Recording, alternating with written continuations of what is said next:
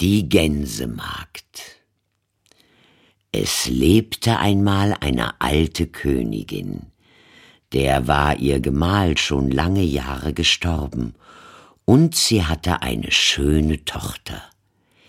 Wie die erwuchs, wurde sie weit über Feld an einen Königssohn versprochen. Als nun die Zeit kam, wo sie vermählt werden sollte und nun das Kind in das fremde Reich abreisen musste, packte ihr die Alte gar viel köstliches Gerät und Geschmeide ein, Gold und Silber, Becher und Kleinode, kurz alles, was nur zu einem königlichen Brautschatz gehörte, denn sie hatte ihr Kind von Herzen lieb. Auch gab sie ihr eine Kammerjungfer bei, welche mitreiten und die Braut in die Hände des Bräutigams überliefern sollte. Und jede bekam ein Pferd zur Reise, aber das Pferd der Königstochter hieß Falada und konnte sprechen. Wie nun die Abschiedsstunde da war, begab sich die alte Mutter in ihre Schlafkammer, nahm ein Messerlein und schnitt damit in ihre Finger, dass sie bluteten. Darauf hielt sie ein weißes Läppchen unter und ließ drei Tropfen Blut hineinfallen, gab sie der Tochter und sprach Liebes Kind, verwahre sie wohl, sie werden dir unterwegs Not tun. Also nahmen beide voneinander betrübten Abschied. Das Läppchen steckte die Königstochter in ihren Busen vor sich, setzte sich aufs Pferd und zog nun fort zu ihrem Bräutigam.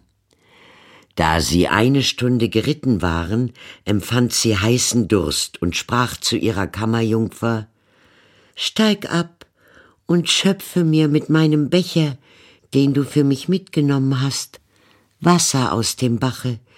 Ich möchte gern einmal trinken. Wenn ihr Durst habt, sprach die Kammerjungfer, so steigt selber ab, legt euch ans Wasser und trinkt. Ich mag eure Magd nicht sein.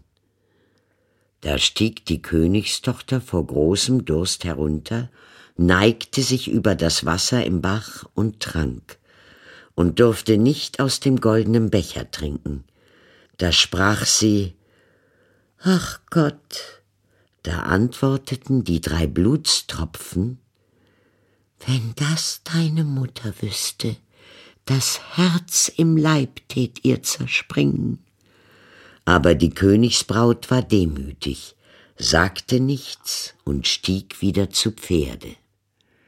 So ritten sie etliche Meilen weiter fort. Aber der Tag war warm, die Sonne stach, und sie durstete bald von neuem. Da sie nun an einen Wasserfluss kam, rief sie noch einmal ihrer Kammerjungfer Steig ab und gib mir aus meinem Goldbecher zu trinken, denn sie hatte alle bösen Worte längst vergessen.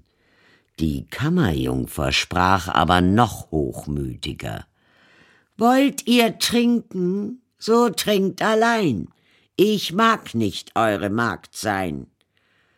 Da stieg die Königstochter hernieder vor großem Durst, legte sich über das fließende Wasser, weinte und sprach Ach Gott.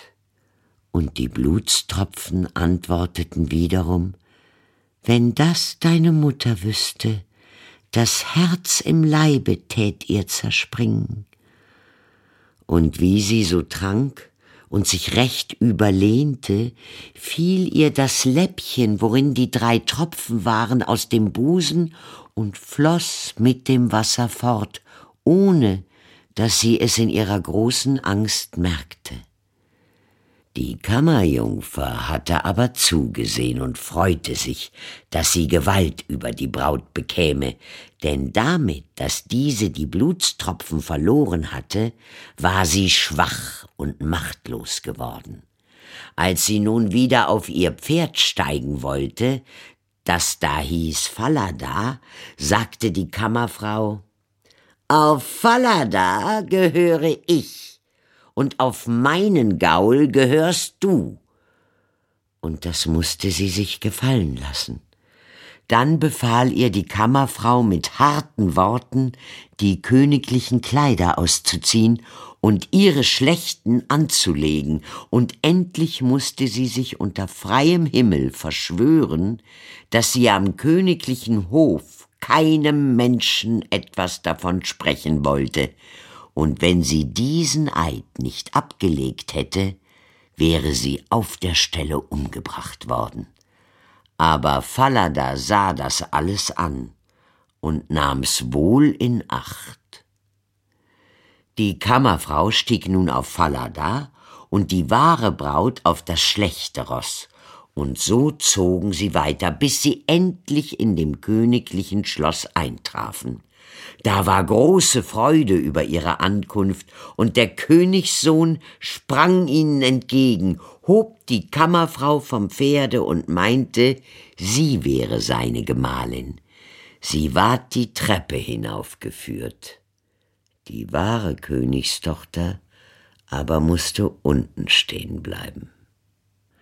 Da schaute der alte König am Fenster und sah sie im Hof halten und sah, wie sie fein war, zart und gar schön, ging alsbald hin ins königliche Gemach und fragte die Braut nach der, die sie bei sich hätte und da unten im Hof stände und wer sie wäre.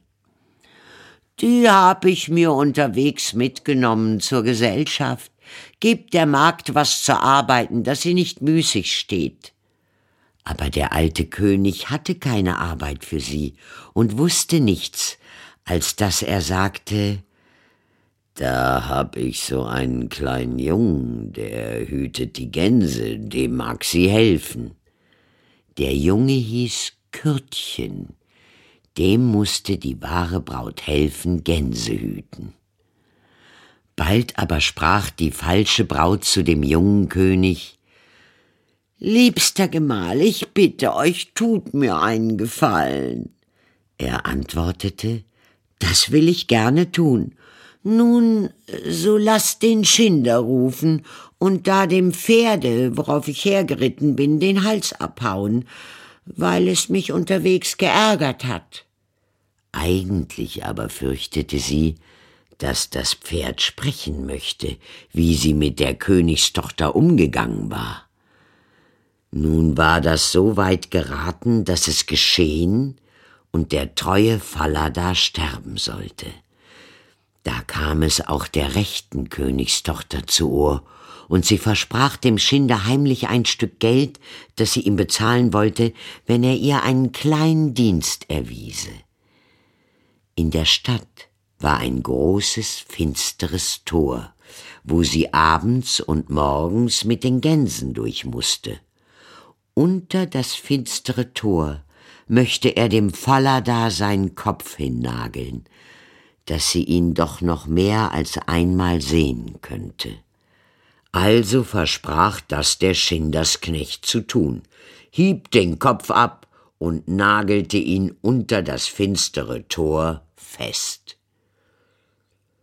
Des Morgens früh da sie und Kürtchen unterm Tor hinaustrieben, sprach sie im Vorbeigehen O du Fallada, da du hangest.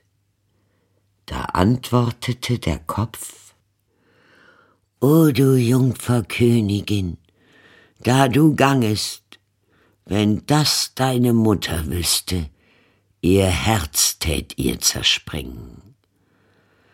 Da zog sie still weiter zur Stadt hinaus, und sie trieben die Gänse aufs Feld. Und wenn sie auf der Wiese angekommen war, saß sie nieder und machte ihre Haare auf, die waren eitel Gold, und Kürtchen sah sie und freute sich, wie sie glänzten, und wollte ihr ein paar ausraufen. Da sprach sie Weh, weh, Windchen, nimm Kürtchen sein Hütchen und lassen sich mit jagen, bis ich mich geflochten und geschnatzt und wieder aufgesatzt. Und da kam ein so starker Wind, dass er dem Kürtchen sein Hütchen wegwehte über alle Land, und es musste ihm nachlaufen. Bis er wiederkam, war sie mit dem Kämmen und Aufsetzen fertig, und er konnte keine Haare kriegen. Da ward Kürtchen bös und sprach nicht mit ihr. Und so hüteten sie die Gänse, bis dass es Abend ward. Dann gingen sie nach Haus.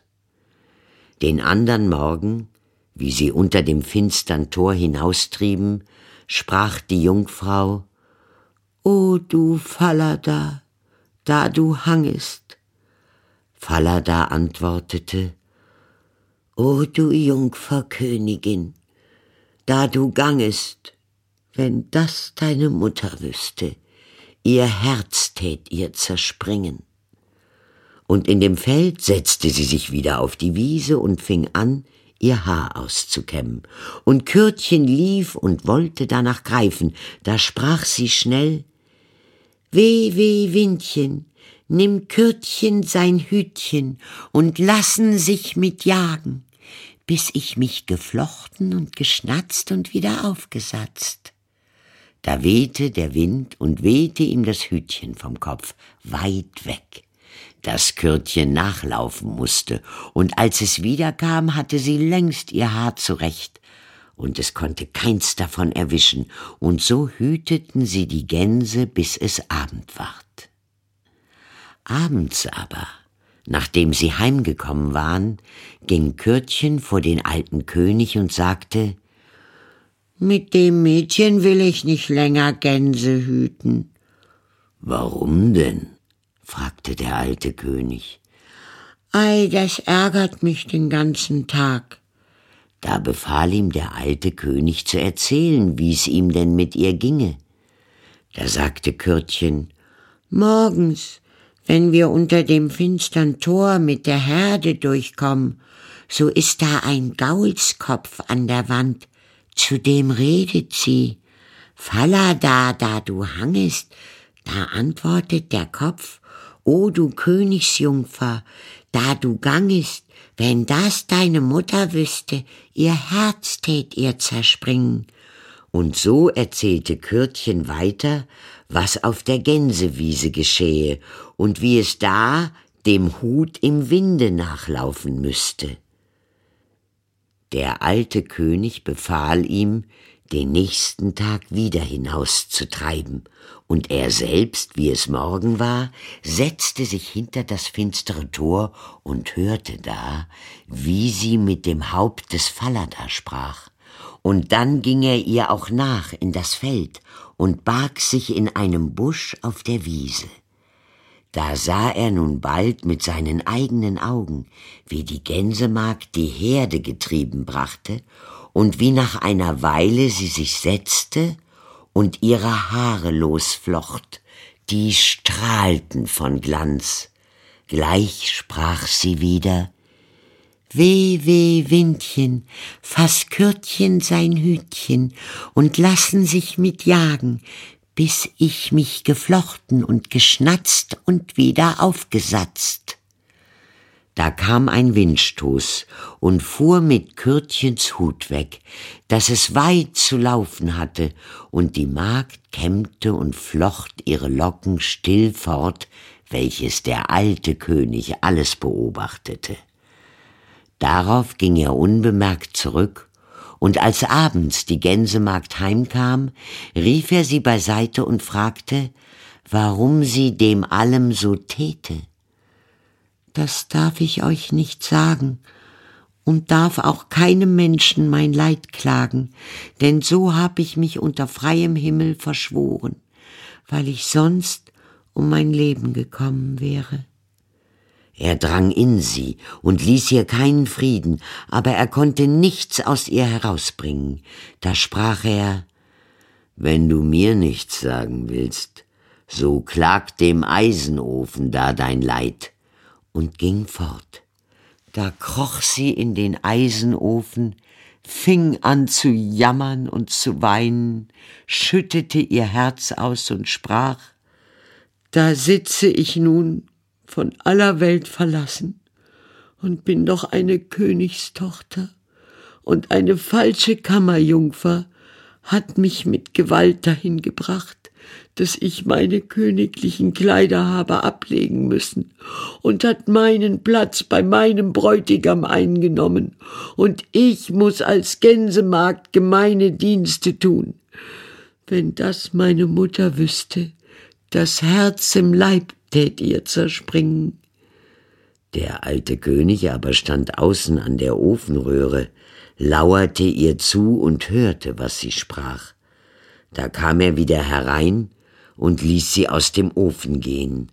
Da wurden ihr königliche Kleider angetan, und es schien ein Wunder, wie sie so schön war. Der alte König rief seinen Sohn und offenbarte ihm, dass er die falsche Braut hätte, die wäre bloß ein Kammermädchen, die wahre aber stände hier als gewesene Gänsemagd.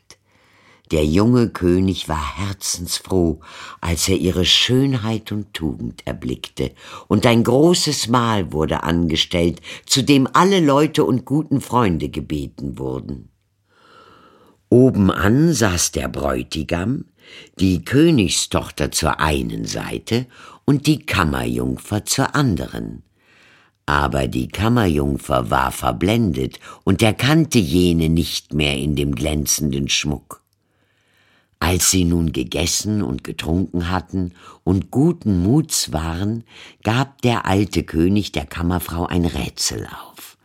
Was eine solche wert wäre, die den Herrn so und so betrogen hätte, erzählte damit den ganzen Verlauf und fragte, welchen Urteils ist diese würdig? Da sprach die falsche Braut, die ist nichts Besseres wert, als dass sie splitternackt ausgezogen und in ein Fass gesteckt wird, das inwendig mit spitzen Nägeln beschlagen ist, und zwei weiße Pferde müssen vorgespannt werden, die sie Gasse auf, Gasse ab zu Tode schleifen.